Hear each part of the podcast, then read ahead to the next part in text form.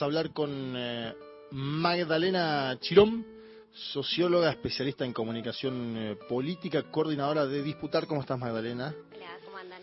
Bien, eh, gracias por venir. Bueno, como mencionaba antes en, la venta, estamos trayendo voces para interpretar lo que pasó y lo que pasará. Nos, nos interesaba también conversar con vos el tema de la comunicación política, de la campaña, de lo que se puede venir más adelante con el gobierno de Milei, que todavía aparece como una incógnita en varios casilleros, entre ellos la definición ministerial, ¿no? Todavía no conocemos el gabinete del propio Milei, que tiene más bajas que gente que se subió, al menos en esta, en esta semana y monedas. Pero quiero empezar por una nota que escribiste en página 12 días atrás, donde te pones a desgranar al votante de Milei y sobre todo también a las críticas que, que que hubo hacia eh, los votantes de Milei desde el progresismo por ahí, ¿no? Vos decís textual, me interesó eso. No es verdad que quienes votaron a Milei no conocen sus propuestas y sus opiniones políticas.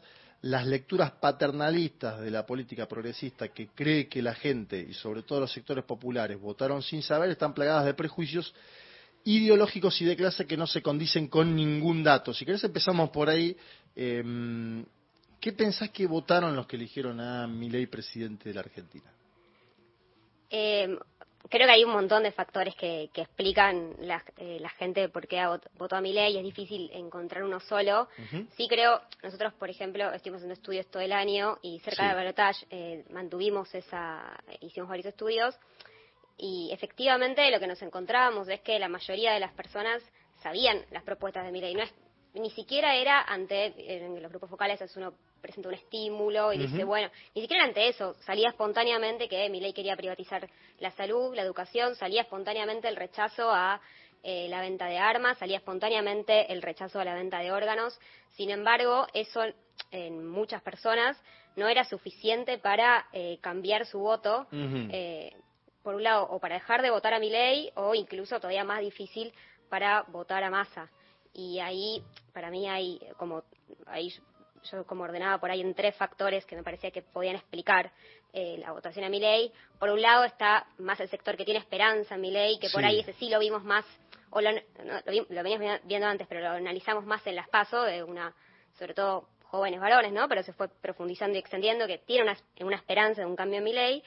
Después un sector que está muy enojado. Eh, a nosotros nos pasó en un grupo focal una, una piba de 18 años, eh, que, explícitamente dijo por todas estas cosas que prefería que gane masa, pero que no estaba dispuesto a votarlo, y ante la repregunta dijo textual que era como eh, perdonar a tu golpeador, y eso la disparó a explicarla, eh, a, contar una situación de violencia doméstica que había vivido la madre en la casa y que ella había tenido que ayudar, etcétera, o sea, después bueno, eh, investigando encontramos que tenía que ver con una con un meme que ellos usan, etcétera. Pero bueno, esa idea y ese nivel de enojo me parece que no, no lo terminamos de, dimensionar. Y por último, que esto es lo que por ahí a mí más me... No, no sé si me asusta, pero me llama, creo que hay que anotar más, porque lo otro creo que lo tenemos más, más hablado y más estudiado, el nivel de, de, apatía o indiferencia con, bueno, sí, por ahí, hace, por ahí hace esto, por ahí no, pero no me importa, yo quiero que pasen las elecciones, quiero seguir con mi vida.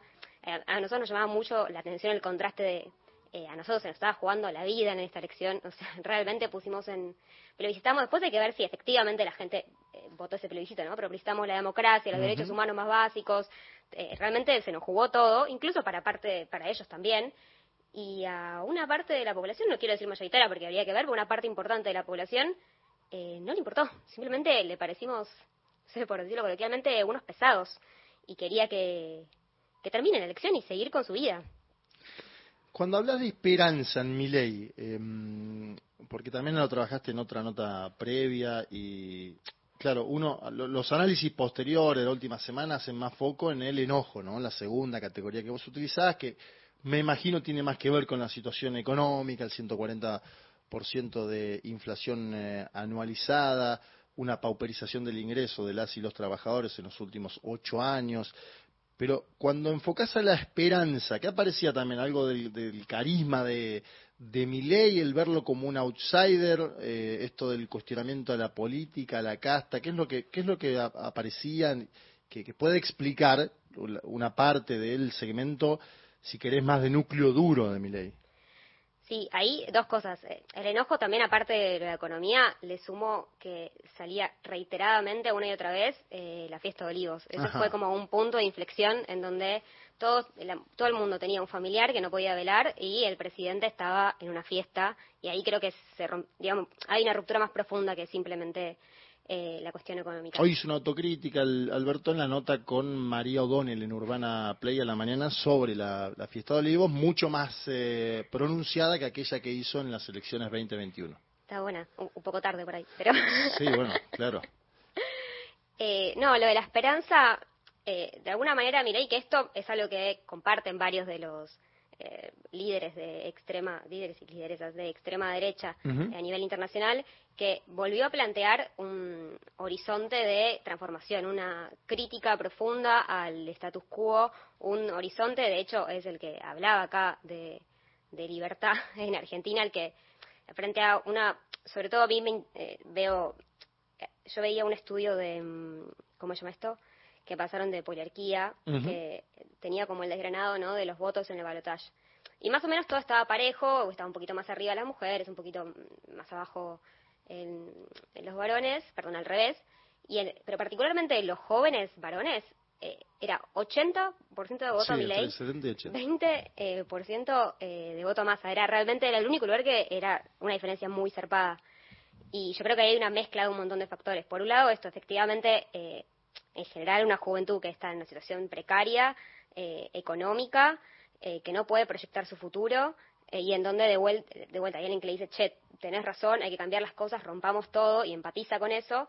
Y después también una politización de un sector de los varones en reacción al feminismo que incluye muchos factores, pero entre ellos, por ejemplo, la, noción de que eh, hay un privilegio eh, que, que, tienen las mujeres y las minorías, que no, no hay una percepción de que ellos perdieron un privilegio, sino que hay un privilegio que tienen los otros, que, eh, las otras, que explica básicamente por qué ellos están mal, que no solo eso, sino que los, la sociedad los silencia, los invita a callarse.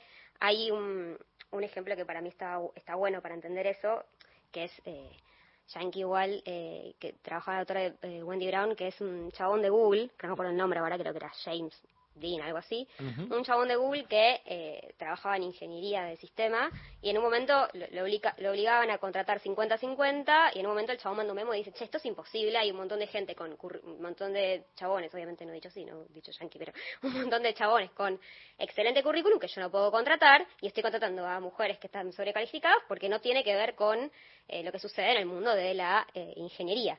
A lo que Google le responde diciéndole, eh, por sus misógino estás despedido. Y el chabón hace de esto una causa eh, nacional, diciendo, pero miren esto, o sea, efectivamente cualquiera puede ver andar a pisar la facultad de ingeniería y a mí no solo eh, me critican por decirlo, sino que me echan, me silencian y eso es algo que acá también se retomó bastante. De hecho, eh, los libertarios usaron mucho esta idea del no nos callamos más, que nos robaron a las feministas. Y yo creo que a partir de, de la crítica al status quo y de la cuestión económica mezclado con esta por ahí esta politización de eh, los varones en reacción al feminismo, que les dio un lugar de contención y etcétera, se logró generar esta como esperanza de eh, un cambio, que a su vez para mí se, eh, se mezcla con una política completamente alejada de la realidad, que por eso a mí me preocupa el tema de cómo sostener y mostrar la, la sensibilidad, no en un término hippie, es como, bueno, o sea, abracémonos, estemos tristes, qué sino incluso sacándole lo, lo solemne, la, sensibilidad también es reírse, es enojarse, es etcétera, pero a ver si está pasando lo que está pasando en el país y la gente la está pasando mal, ¿qué va a hacer la, la, política, al menos de nuestro lado ahora? Va a sentarse en un programa de tele y va a decir, bueno, miren, si se aplican estas políticas, las cosas van a salir mal. Después, le dije, se están aplicando, las cosas están mal. Y después, che, vieron que se aplicaron y está todo mal. Y repetir la misma rutina de baile que, hacemos siempre, yo creo que, no sé si las cosas están mal, yo quiero que, eh, no sé si hay un político que está sufriendo, yo lo quiero ver sufrir, si yo estoy sufriendo, pero no sufrir en un sentido revanchista, quiero ver qué le pasa, quiero ver que sea un humano real, que le sucedan cosas que, eh, que nos suceden, si no efectivamente hicimos una campaña del miedo tremenda, y después eh, pasan, ganan las elecciones y nos vamos a poner todos eh, rígidos, acá no pasa nada, dar explicaciones racionales en la tele. Hay algo ahí de, no sé, que a mí me parece que es importante de eh, recuperar esa manera de eh, poder hablar de manera sensible, pero en términos genuinos. Eso abre otra ventana, pero no importa. No, no, está bien, está bien, está bien. Te, quería llevar a un tema que se vino trabajando mucho en América Latina, que también en Estados Unidos se trabajó, que es el de las eh, llamadas fake news, ¿no? Que se le, se le puso una etiqueta a algo que son mentiras. De, en general, no solo de campaña, pero en este caso vamos a hablar de, de la campaña. Yo sistematicé algunas sobre masa. Creo que esto no está tan trabajado en las últimas semanas. Tampoco sé si influyó de forma determinante, pero me hizo acordar mucho la campaña 2018 en Brasil, donde eh, Bolsonaro le gana a Fernando Haddad y ahí se hablaba, por ejemplo, de que Haddad iba a implementar un kit gay en las escuelas, ¿no?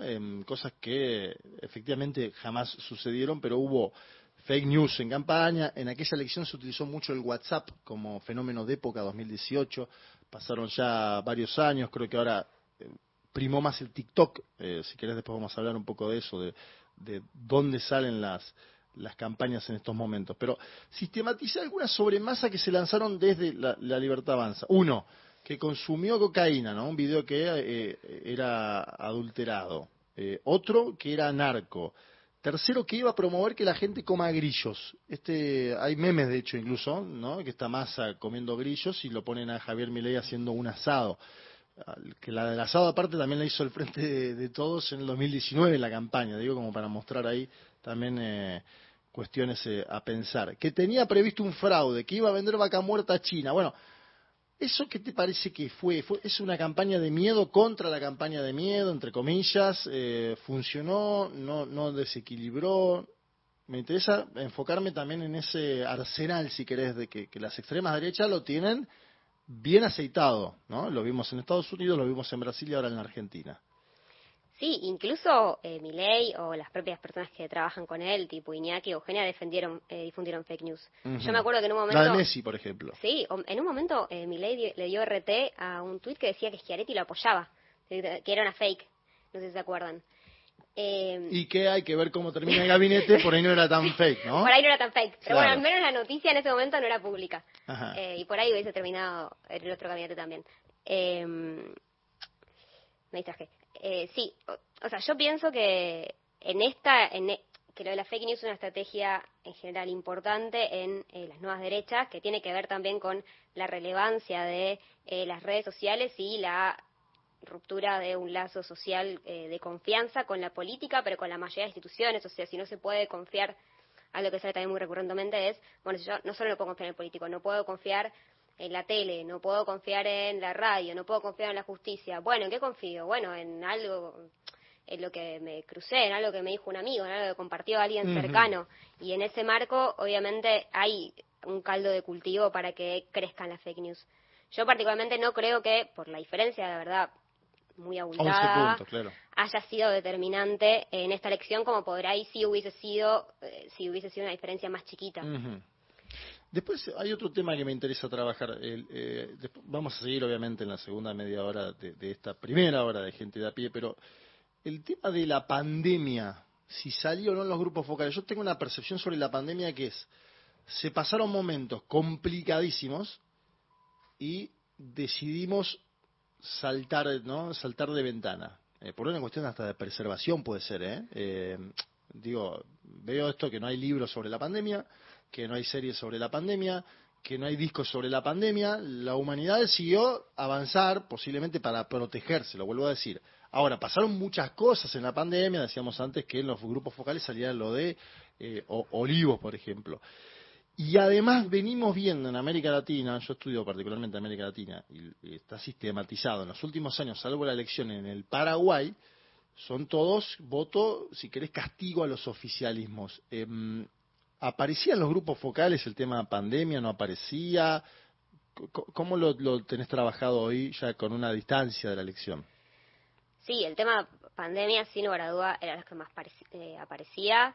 Eh, en general, siempre aparecía en, los lugares, las cosas que nosotros vimos, vinculado a eh, la fiesta de olivos, como para mí fue un momento central, obviamente de ruptura con, con la política, pero después aparte, más allá de eso, creo que eh, la pandemia no solo nos encerró, nos aisló, eh, hizo, eh, todavía hizo un boom mayor de las redes sociales, que eran los niños que nos conectaban, y ni hablar de que no sabemos cuáles son los algoritmos que eh, definen esas conexiones que, teníamos. Pero sí, aparte de eso, le trajo a una generación, o a dos generaciones diría, la muerte a la vuelta de la esquina, que era algo que no teníamos, y para mí es algo que todavía no terminamos de dimensionar. De hecho, para mí si nosotros hacemos un raconto de la cantidad de certezas que se rompieron en los últimos cinco años, eh, da cuenta del nivel de profundidad de crisis, no solo política, económica, social y hasta normativa.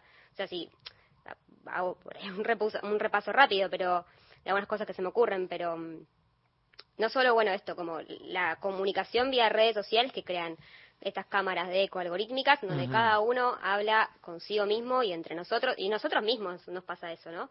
Eh, que consumimos los mismos medios, las mismas cosas, cada vez tenemos menos tolerancia, que hay una velocidad a la que circula la información, que es imposible de procesar, por lo cual es imposible de ordenar una mediatización de la subjetividad.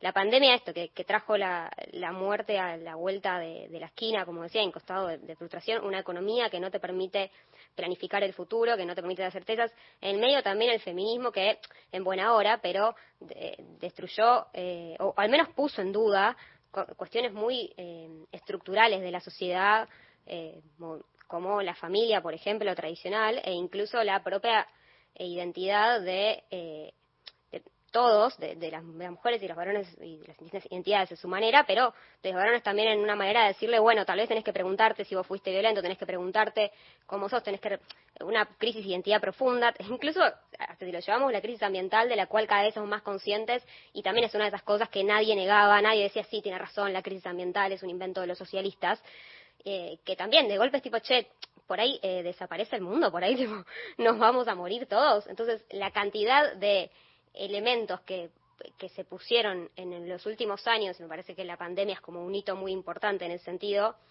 en crisis, eh, también da lugar a que eh, narrativas que eh, o experiencias políticas que no solo por un horizonte estratégico, sino que proponen un, un reordenamiento de la narrativa moral, que certezas.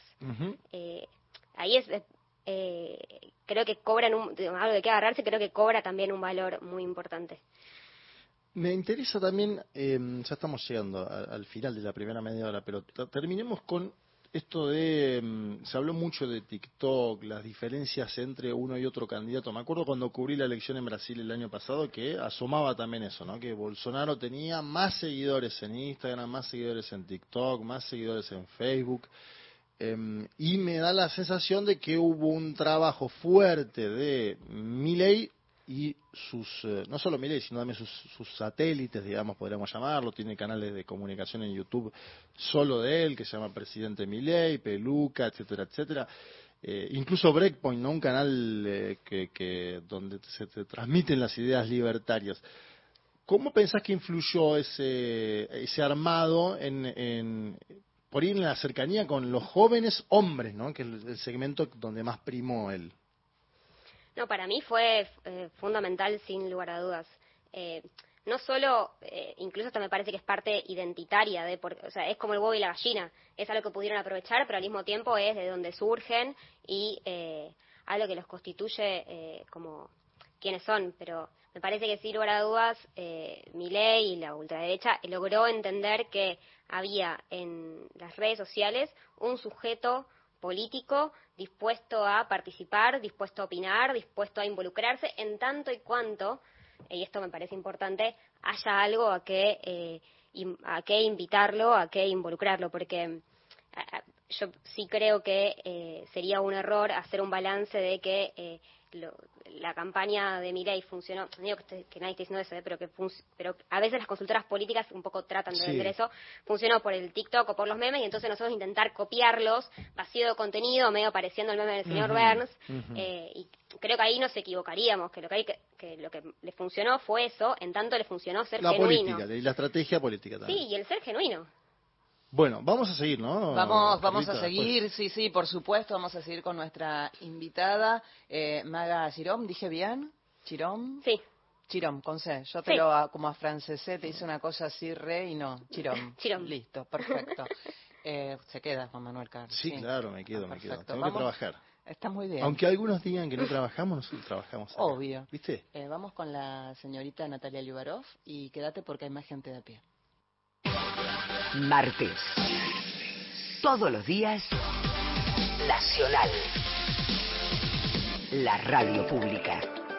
Gente que trabaja. Gente que festeja. Gente que estudia. Gente que baila. Gente que gestiona. Gente que ama. Gente que se une y deja su marca. La radio pública la acompaña. Radio Nacional. Marca País.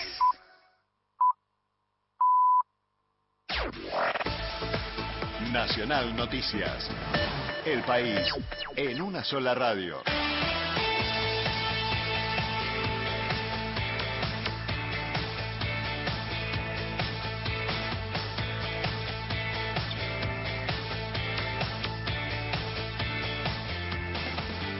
Es la hora 15, 30 minutos en todo el país.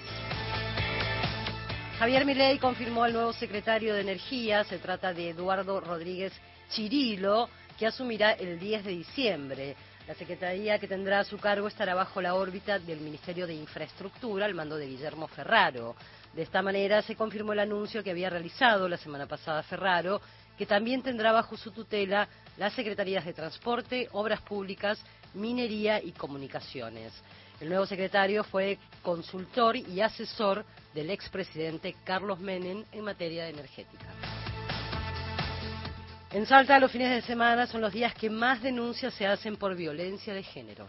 El Observatorio de Violencia contra las Mujeres de Salta presentó el último informe en base a registros oficiales de 2022 y 2023 que da cuenta que los fines de semana se producen la mayor cantidad de pedidos de ayuda al sistema de emergencias 911. Sin embargo, ni las comisarías ni la Secretaría de Derechos Humanos cuentan con asistencia a las víctimas durante esos días. Así lo informó una de las directoras del observatorio, Ana Pérez de Clerc. Estuvo presente el ministro de Derechos Humanos, del mm. cual depende la Secretaría de Mujeres, y tomaban nota de este dato. La Secretaría nos confirmó que están trabajando eh, en un equipo y una línea que trabaje los fines de semana, pero bueno, todavía es algo que no se concretó y realmente también hablando a veces con el personal policial, no solamente la 911, sino las comisarías, tienen que responder a cuestiones que no son propias de sus funciones, ¿no? En esos días, en esos horarios. Y hoy por hoy tenemos la línea 144 a nivel nacional, típica de violencia, pero bueno, no sabemos si el nuevo gobierno la va a sostener y, y entonces es más preocupante aún. Nora Figueroa, Radio Nacional Salta, Macacha Güemes. Datos del tiempo. En Salta la temperatura es de 33 grados, humedad 39%, el cielo está despejado. Aquí en Buenos Aires 30 grados una décima, humedad 58%, cielo despejado.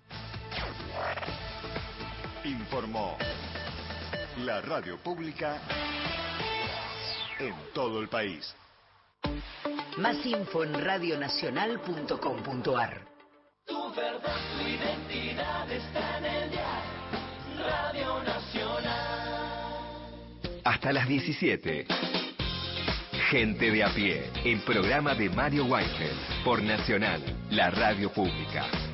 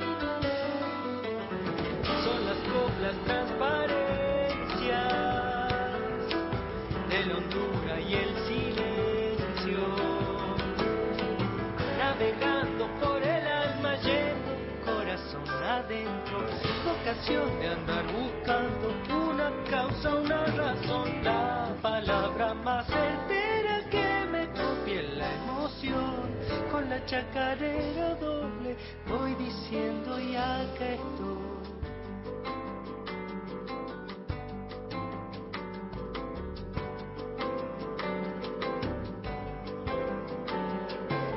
la música florece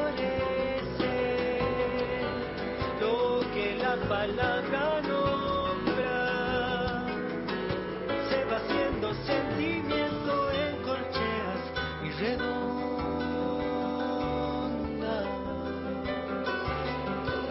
Los acordes que nacieron al abrigo de la gente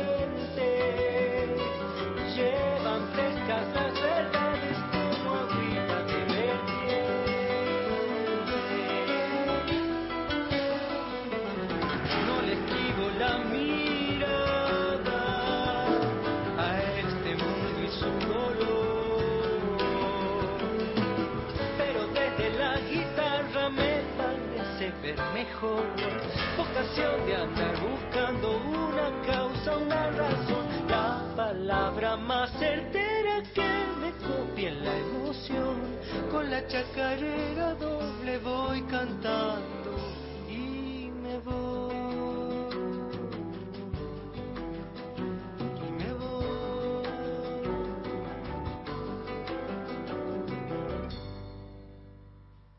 La música en gente de a pie, acá seca trío haciendo la música y la palabra. Recién música, ahora continuamos con la palabra Juan Manuel Carmarga Chirón, socióloga aquí visitándonos en gente de a pie. Sí, primero comento un tuit de la todavía vicepresidenta Cristina Fernández de Kirchner que eh, tuvo poco posicionamiento desde que terminó el periodo de, elecciones, uno de ellos vinculado a Diego Armando Maradona y el aniversario de su muerte, el 25 de noviembre pasado, y hoy acaba de tuitear hace pocos minutos atrás postales de una mañana argentina, Macri confirmó su impunidad en la causa por la muerte de los 44 tripulantes del Ara San Juan, revocó mi sobreseimiento en la causa del, comillas, dinero K, lo que pone Cristina Kirchner, y como parece que no gana, consiguió que el Poder Judicial suspenda las elecciones en Boca a cinco días.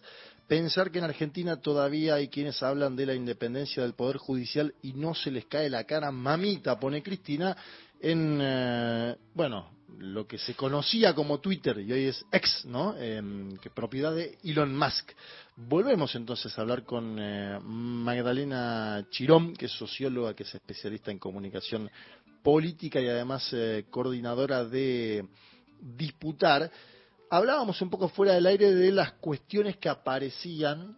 Claro, mi ley generaba, contaba Maga, en algún segmento esperanza, eh, pero también aparecían algunos temores ¿no? sobre mi ley. Como aparecen temores sobre cualquier candidato, me imagino, porque eh, se miden, ¿no? Y posiblemente también aparecían temores sobre Massa. De hecho, la Libertad Avanza también instaló una idea de que Massa se iba a quedar eh, 20, 30 años en el cargo, ¿no? Una idea como de Massa eterno. eh, se instaló eso. ¿Qué temores aparecían sobre mi ley en particular? Eh, yo creo que el principal, sobre todo las mujeres, pero igual era algo ge- general, tenía que ver con eh, su inestabilidad emocional y con la violencia. Y eso iba desde el miedo a eh, que efectivamente eh, libere la aportación de armas y pensar que, bueno, ¿qué pasa si pasa eso? Y me pueden matar en una esquina, en una pelea de perros, hasta eh, qué pasa si no lleva, eh, post debate, el primer debate que había sido muy enfático con lo de Israel, qué pasa si nos lleva a otra guerra, por ejemplo. Eso es algo que salió también, que nosotros nos quedamos como, sí, se me ocurrió. Eh, Porque la IA aparte es la presunción, después vamos a tener otro invitado que trabaja el tema internacional, de que iba a mudar la embajada o que la mudaría, no lo sabemos porque todavía hay que ver si se hace o no, desde Tel Aviv a Jerusalén, ¿no? Lo cual solo tiene el antecedente de Donald Trump en los Estados Unidos de América, que tampoco fue del todo, que no pudo avanzar demasiado en esa línea. Sí, para mí es, es la, la sensación de es una persona que está loca, está desequilibrada y está obsesionada con este tema. Tenía, no sé si no, no encontraba como un gran análisis profundo de que, bueno, la embajada esto era como, che, y si dice vamos a la guerra, Claro. Sí, ¿qué pasa? con- Lo mismo, lo de la educación y la salud eh, aparecía como una preocupación, eh, aparecía como una preocupación. Nosotros hicimos, eh, hablamos bastante con eh, sectores por ahí de barrios populares o de barrios más humildes que estaban Sí. muy enojados con el gobierno, pero que así todo eh, tenían muy en claro que en caso de que mi ley avanzara con las propuestas que decía de la salud y la educación, ellos iban a ser los principales perjudicados y eh, explícitamente así se decía era bueno si privatiza la salud no nos vamos a poder atender, qué va a pasar con esto, con lo otro, pero al mismo tiempo es todo tan, era todo tan abstracto y tan lejano y la realidad material estaba tan mal que nada terminaba de hacer una mella eh, profunda de manera decisoria. Y a la vez esto que decís de, lo-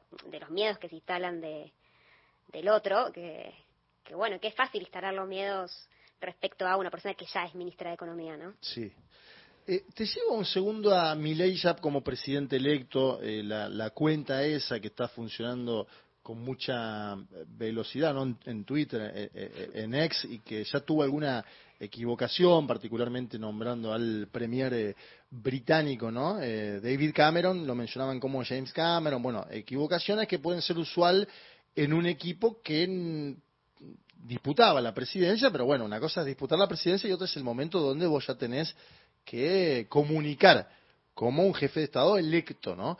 Em, y a la vez te llevo también a una cuestión comunicacional que me interesa pensar de acá para adelante. ¿Cómo, vas, cómo pensás que va a ser la comunicación de mi ley con la ciudadanía? Se le cuestionó mucho en su momento a Cristina las eh, cadenas que hizo, se le cuestionó de un sector de la población, al presidente Alberto Fernández se le cuestionó al principio cierta twitterización, ¿no? Don Alberto que los primeros meses estaba constantemente en, Twitter, algo que yo veo cierta similitud actual del presidente electo, al menos incipientemente, pero para ser benévolos con eh, Alberto, también con Cristina, enfrentaron entrevistas a comunicadores que no eran de su lugar, de su hábitat político, que pensaban otra cosa, algo que en apariencia Milei no hizo en la campaña, o al menos yo no vi entrevistas donde lo tuvieran, eh, ni te digo contra las cuerdas, pero un poquito, ¿no? Eh, preguntarle algo más. Em, y ahí me hizo acordar todo esto que estoy mencionando a la experiencia de hace poco tiempo de eh, Castillo en Perú, Pedro Castillo en Perú, un eh, maestro de un lugar eh, muy pobre del Perú que llegó al balotaje eh, incipientemente, que se encontró frente a Keiko Fujimori y le ganó, pero que a la vez tenía algunas limitaciones para eh, vincularse a los medios de comunicación tradicionales del Perú, que además son muy influyentes, la televisión es muy vista, bueno, hay varias entrevistas donde queda contra las cuerdas Castillo. ¿Pensás que a Milei le puede pasar algo así, que va a cuidar la comunicación de forma tal de no mostrarse vulnerable? ¿Cómo te imaginas la comunicación presidencial de Milei ahora que ya es presidente electo y que tendrá que asumir el 10 de diciembre? A ver, yo creo que todavía ellos están terminando de imaginarse qué carajo van a hacer. Eh, él tiene, me parece, el desafío de cómo hacer para mantener ese tipo de comunicación que por momentos parecía amateur, que después particularmente está el debate sobre si lo era o no, pero que al menos así se mostraba hacia afuera de manera genuina, transparente, él manejando sus redes, él diciendo cualquier cosa que se le ocurra en la cabeza, esa cosa polémica de preocupación estratégica de la derecha, eh, cómo mantener eso y al mismo tiempo ser eh, un presidente de Estado, pero eh, tiene esa complejidad que atravesar. Creo que también tiene la experiencia de eh, Trump, incluso más cerca acá Bolsonaro, y cómo ellos hicieron para atravesar eso.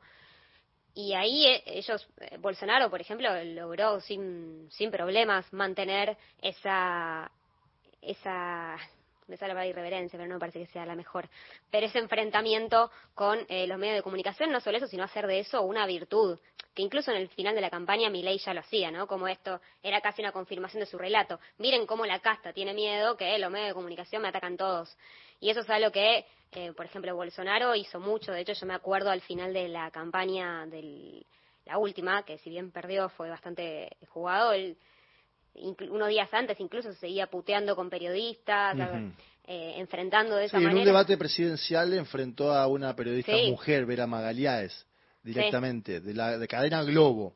Eh, algo que ta- tampoco se hizo en la Argentina, pero hubiera estado interesante que los periodistas pregunten en los debates, ¿no? En la- no hubo ese- esa posibilidad. Eh, creo que no digo que hubiera sido diferente, porque ya 11 puntos na- nada cambia demasiado, pero si los periodistas podían preguntar en Argentina, por ahí tenías otro escenario, ¿no? De- en, en los debates, digo. Em, Vuelvo al debate porque ah, todavía no entiendo lo que pasó en el segundo debate yo, el, el último previo, no entiendo. Ese día yo vi el debate, dije, ganó Massa el debate, ¿no? Eh, un Massa que se lo veía más sólido, con más nitidez. Sin embargo, vino días después, antes de las elecciones acá, a esta misma mesa, Daniela Barbieri de Pulsar, UBA, y nos dijo, che, cuidado que en los grupos focales hay un segmento grande que empatiza con mi ley. ¿Cómo es la empatía? ¿Cómo es la empatía que logra Milei? Eh, ya hablamos de los jóvenes, pero ¿cómo es la empatía que logra Milei en esos eh, lugares, ¿no? En, ese debate donde mucha gente lo vio perdedor y después los números dijeron, no, ese debate Milei lo ganó. Sí, para mí, eh, yo me fui, yo ese, ese día terminé muy angustiada porque tenía la sensación de que nos había ido mal, no entendía bien por qué, después lo empecé a procesar, eh, hicimos, bueno, después hicimos estudios y eso.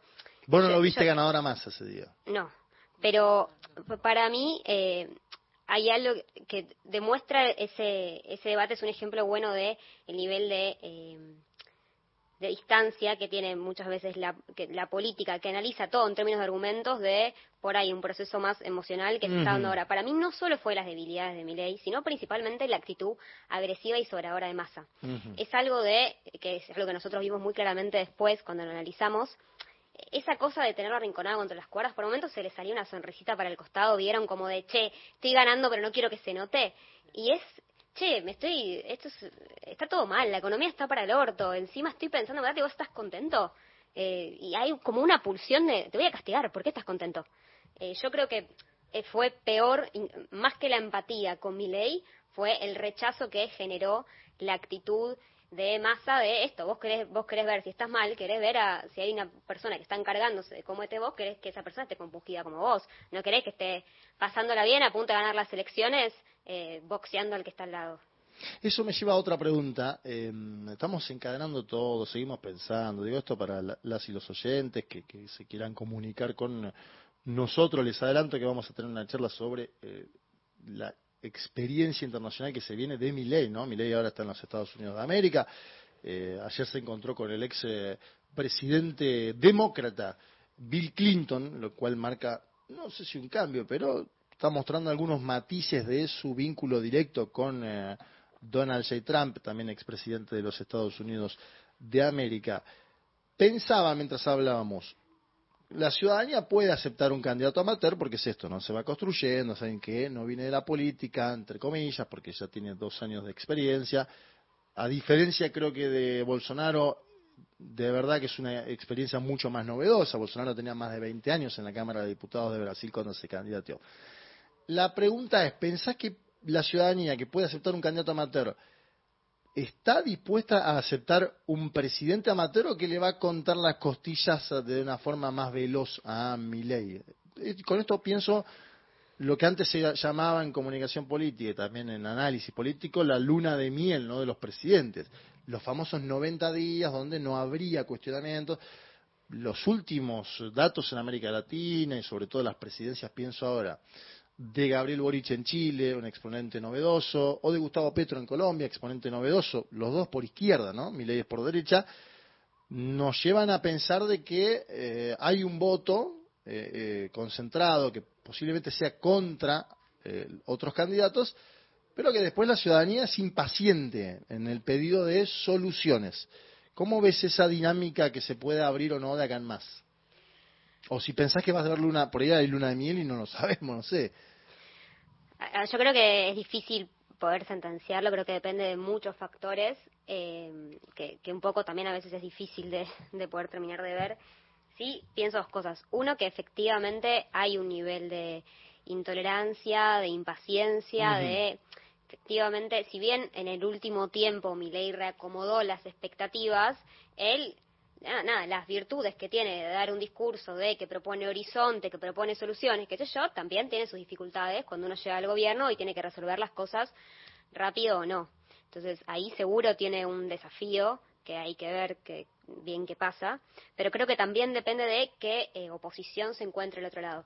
Por eso yo decía antes de, bueno, si nosotros vamos a ir eh, en términos, digo, en términos de pensar la comunicación más allá del contenido de eso, si nosotros vamos a ir a la tele a decir, che, miren que lo que va a hacer eh, va a generar este, este problema, che, vieron que tenía razón, no sé de cosa, mientras no nos afecta nada, mientras fingimos demencia, mientras incluso yo estoy viendo mucho... Analizar sin empatizar, decís.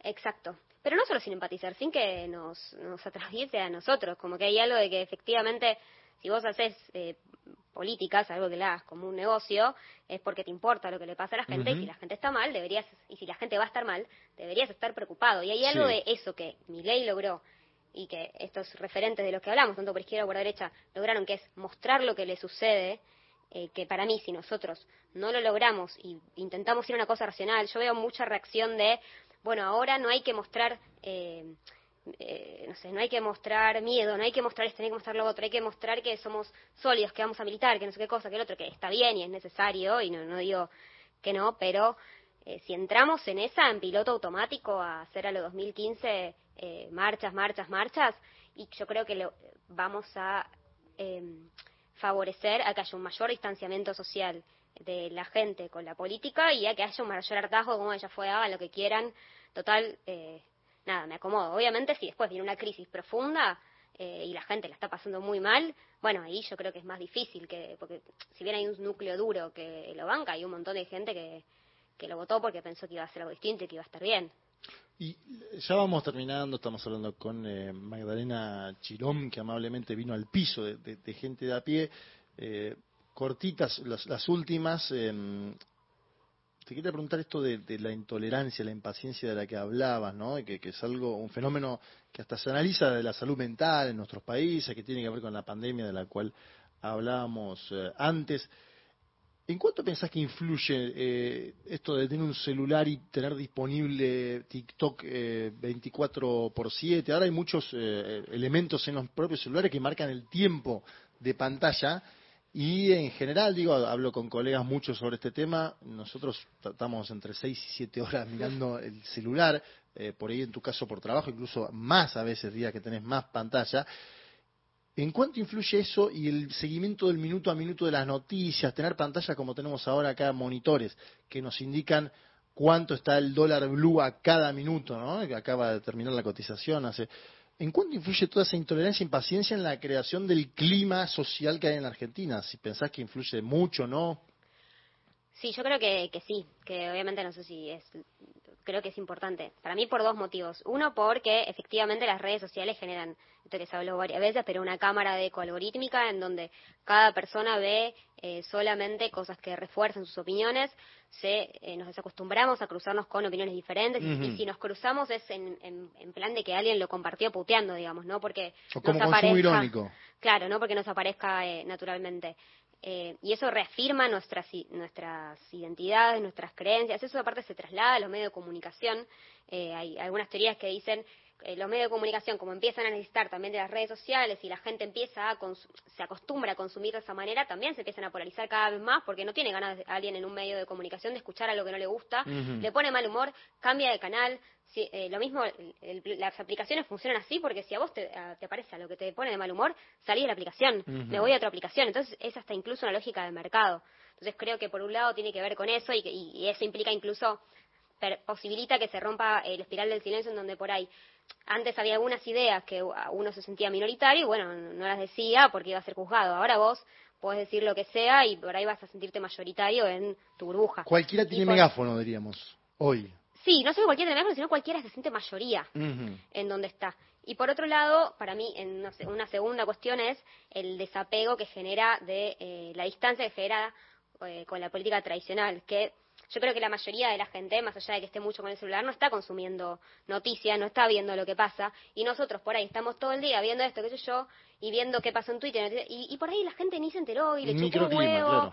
Exacto. Y es, y es muy difícil. Eh, a veces yo incluso el ejercicio trato de eh, entrar menos a, a Twitter y qué sé yo, porque creo que ayuda más al trabajo que estar profundamente todo el tiempo informado. Sí, hay que volver a, los libros, ¿no? La cuestión un poco más gruesa. lo digo con... No, no. Eso me bajé el Candy Crush, o sea, ¿no? Tampoco tan... Bueno, está bien. El Candy Crush eh, sirve para eh, estas cuestiones. Eh, la última que te hago, agradeciéndote la gentileza de que hayas venido. ¿A qué le prestarías atención en términos comunicacionales de acá al 10 de diciembre? ¿Qué seguirías? ¿Qué mirarías como para eso, pensar lo que viene? Y bueno, por un lado, esto que decía de evitar ser, eh, de evitar emitir mensajes a modo racional, teníamos razón, eh, ya van a ver, e incluso vi algunos en plan goce de cómo los van a hacer. eh, mierda, no sé si puedo decir eso, pero. Sí, sí, de medio- cómo un sector va a sufrir, digamos. Exacto. En principio, eso me parece importante. Y después, yo creo que eh, hay algo efectivamente de que eh, las audiencias están cada vez más entrenadas para distinguir qué es lo genuino de qué es lo falso. Y ahí para mí nos debemos una reflexión general, como comunicación política, pero política en general, hay un florecimiento de consultoras.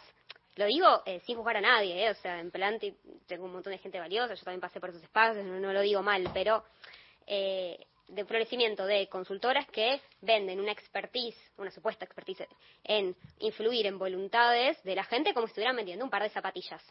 Y eso se nota, que creo que es lo que... eh, A ver, el PRO fue bueno en su momento porque logró leer un clima de época, yo eh, lo llamo como el clima de época Instagram filtro retrica. Bueno, logró leer eso. Ahora lo que está de moda no es eso. Rosalía no, no sube fotos re lindas. Rosalía sube fotos comiendo una hamburguesa. Lo que está de moda, comillas, lo que llega a la gente es lo genuino. Entonces, esa idea de las, consultor- de las consultoras políticas que trabajan para, para cualquiera por igual y la idea de tratar de pensar que lo que importa es el formato, si lo haces tipo memos, si lo haces tipo TikTok, en vez de discutir el contenido y mostrar lo que realmente sos y jugar en el buen palabra, con lo que realmente sos, creo que es algo a, a tener en cuenta, a prestarle atención eh, para, para lo que se viene. Magdalena Chirón, socióloga especialista en comunicación política, coordinadora de Disputar, gracias por venir al piso de Gente de a pie. Seguramente estaremos hablando. Me da la sensación de que van a ser cuatro años donde ¿no? Eh, alguien que sabe de comunicación política va a tener un lugar para poder eh, eh, hablar y explayarse. Digo, es una experiencia que creo en la Argentina va a ser en, en ese plano bastante peculiar.